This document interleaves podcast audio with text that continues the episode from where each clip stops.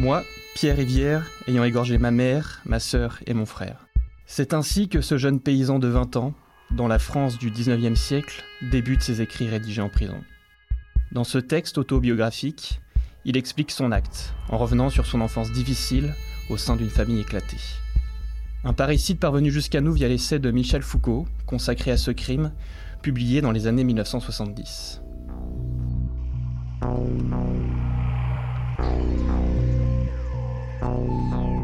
Scène de crime. Ça m'intéresse Histoire vous emmène sur les traces sanglantes des pires meurtriers de l'histoire.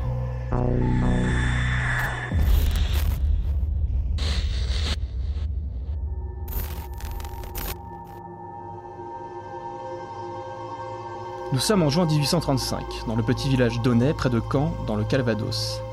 C'est vers midi que le maire de la commune a été alerté.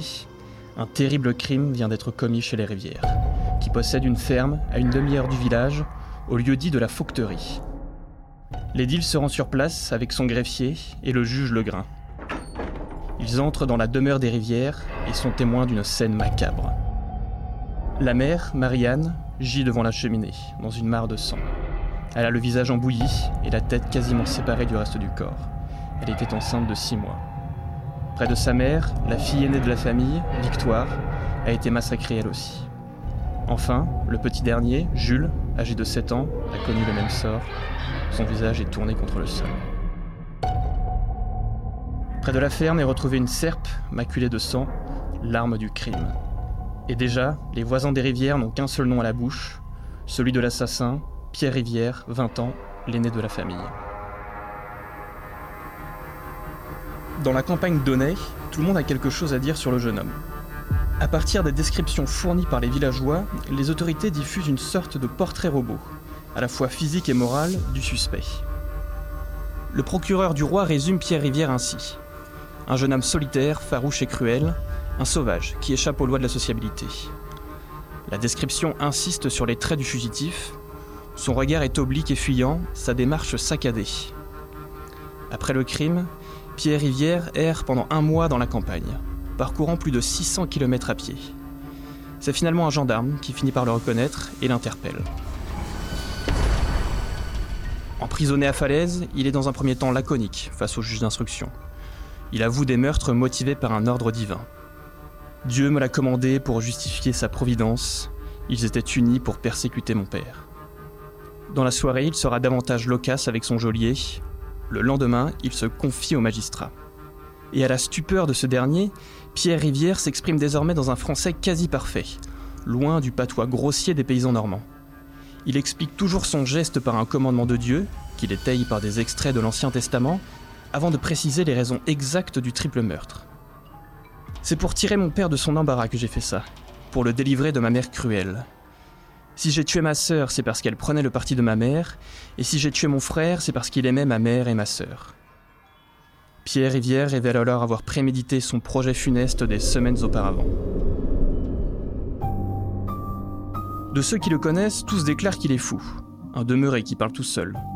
D'aucuns l'ont vu commettre des actes de cruauté envers des animaux, capable de broyer des oiseaux entre des pierres ou de crucifier des grenouilles vivantes contre un arbre. D'autres rapportent des scènes étranges, comme l'enterrement du jet de son petit frère qu'il organise devant les enfants du village.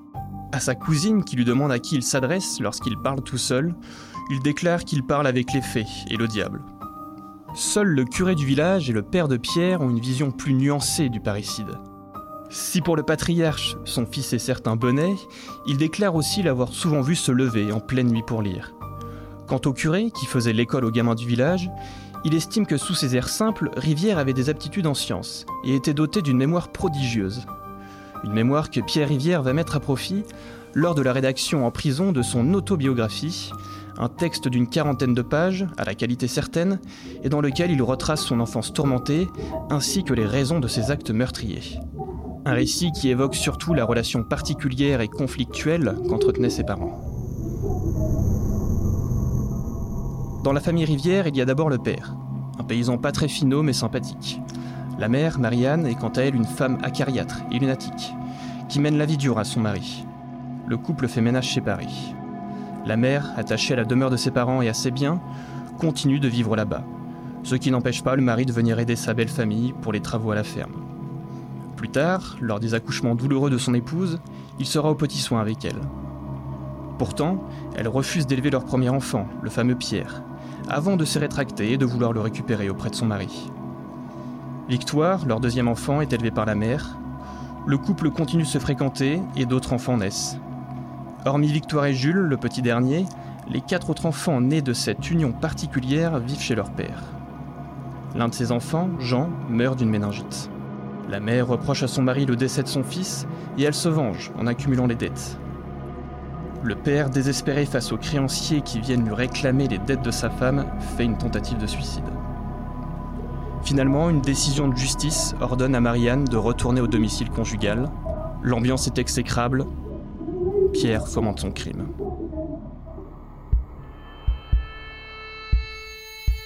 Après plusieurs tentatives infructueuses, à cause de la présence de témoins, le 3 juin 1835, il passe à l'acte. Puis, il s'enfuit dans les bois. D'après son père, il avait déclaré à plusieurs reprises vouloir vivre dans la forêt. Pierre justifie donc les meurtres de sa mère et de sa sœur dans le but de mettre fin au tourment de son père. Et s'il a tué son petit frère Jules, c'est pour que son père le haïsse et qu'il ne regrette pas Pierre après son exécution. En effet, c'est la potence qui attend le jeune meurtrier. En novembre suivant, s'ouvre le procès aux assises à l'ouverture du procès, on présente à l'accusé l'arme du crime, la serpe, toujours recouverte du sang de sa famille. À sa vision, le parricide gémit et s'écrie J'ai hâte de mourir. Mais tout l'enjeu de ce procès est de savoir si ce dernier est fou ou non, et donc de déterminer s'il est responsable de ses actes. Sachant que si le jeune paysan est déclaré irresponsable, il évitera l'exécution et sera envoyé à l'asile. Pour le docteur Vastel, Rivière est aliéné, comme on disait à l'époque, et cette aliénation lui vient de sa mère. Le docteur Bouchard, membre de l'Académie royale, quant à lui n'est pas d'accord. Selon lui, un examen physique prouve que l'accusé ne souffre d'aucune pathologie, que celui-ci n'est pas maniaque ou dément, ni même idiot, car il écrit un mémoire plein de sens. Après seulement trois heures de délibération, les jurés tranchent, Pierre Rivière est jugé responsable de ses actes, il est condamné à mort. Le verdict suscite des débats dans l'opinion publique. Pour la presse, le jeune Normand est fou, et le journal Le Pilote du Calvados implore la pitié pour le condamner. Certains des jurés écrivent au roi, Louis-Philippe, pour lui demander grâce. Une contre-expertise est même sollicitée. De grands noms de la médecine sont réunis et se penchent sur ce cas qui déchaîne les passions.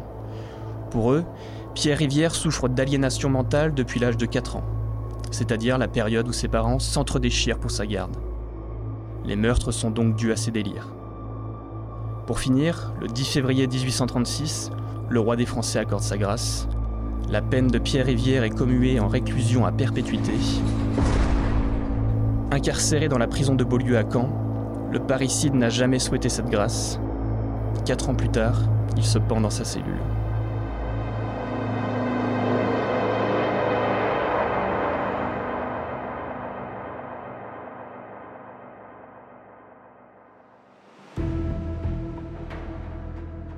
Ce podcast a été écrit et raconté par Nicolas Baudrier. Envie de frissonner davantage? Retrouvez actuellement en kiosque dans notre magazine Ça m'intéresse Histoire 30 nouveaux meurtres qui ont changé l'histoire de France.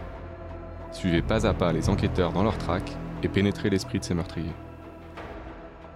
Pour tout abonnement au magazine Ça m'intéresse Histoire, recevez 15% de réduction avec le code promo CRIME sans S sur prismashop.fr.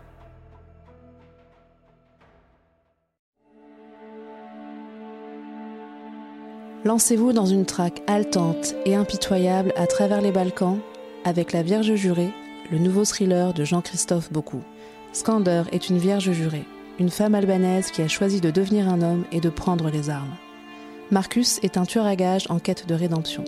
Ensemble, ils doivent protéger un enfant des tueurs lancés à ses trousses. Une chasse à l'homme effrénée, distinguée par le Grand Prix du Suspense Psychologique 2021, décerné par Saint m'intéresse Histoire et les éditions Les Nouveaux Auteurs.